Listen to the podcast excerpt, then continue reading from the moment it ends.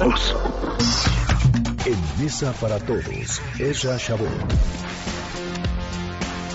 Ezra, querido Ezra Shabot, qué gusto saludarte. Sigue siendo un tema, un asunto de polémica, la relación, la forma en la que se relaciona Andrés Manuel López Obrador y la prensa, sobre todo la prensa que le es incómoda o crítica. ¿Cómo te va, Ezra? Buenas tardes.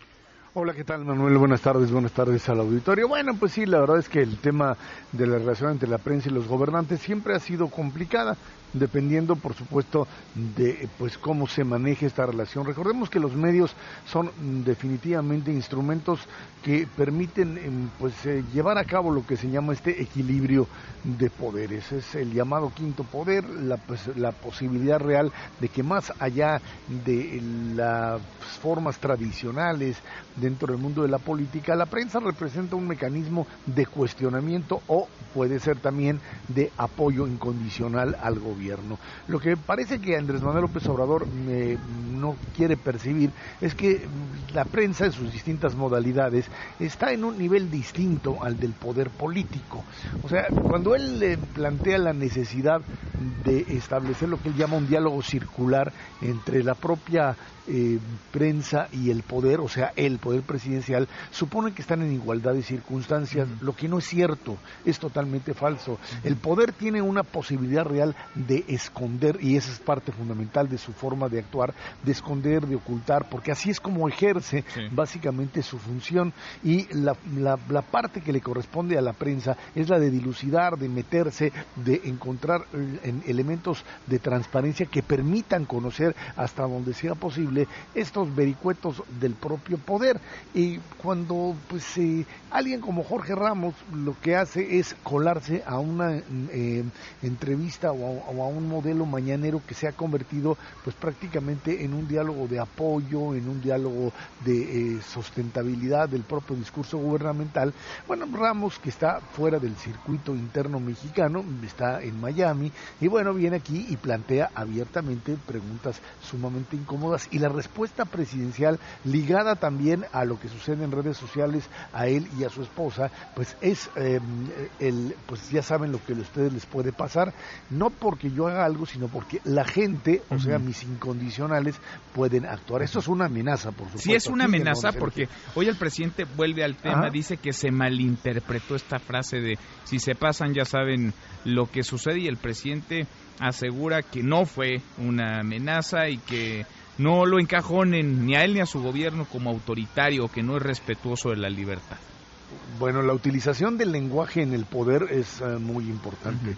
El lenguaje, las palabras matan, las palabras incitan eh, normalmente, sin que tenga necesariamente que estar en la esfera más alta del poder. Y cuando está en las esferas más altas de poder hay una enorme responsabilidad.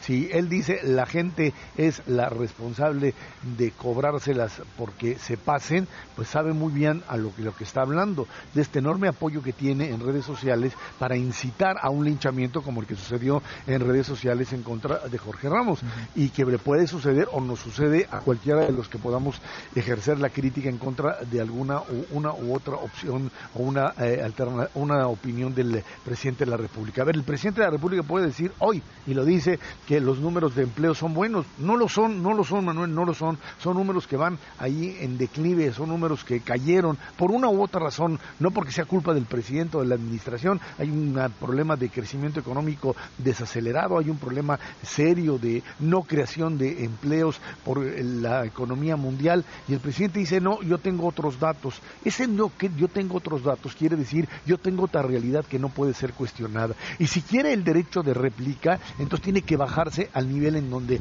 se pueda sentar uno a cuestionar con papel en la mano, con números, a decirle, no señor, esto que está usted diciendo no es cierto, o sí, señor periodista, usted está equivocado. Esto lo realizan los distintos presidentes en distintas conferencias de prensa bajo el principio fundamental de que no es a ver quién gana la discusión, es un juego de poderes, es un juego de credibilidad en donde esto no se gana nada más porque yo soy el presidente y tengo la verdad, se gana porque los números, la realidad te pueda. Ahora vamos a ver este juego de vencidas, cuánto tiempo o va a ser una constante durante todo el sexenio, Ezra. Pues mientras los números reales le aparezcan con popularidades del 60, del 70%, puede hacer lo que quiera y puede situar a la prensa como la prensa mala, que es pues algo que figuras como Trump han hecho y les han funcionado hasta determinado nivel.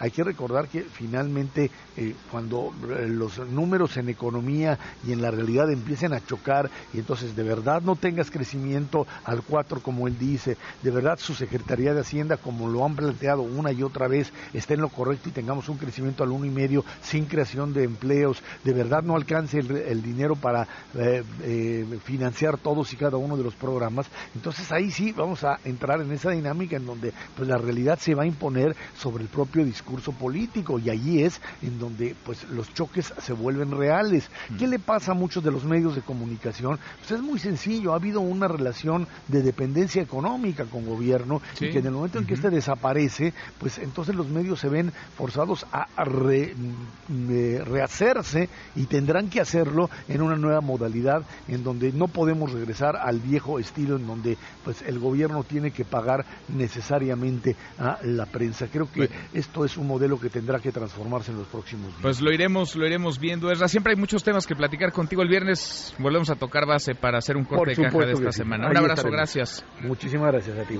Esra Chabot. Para todos.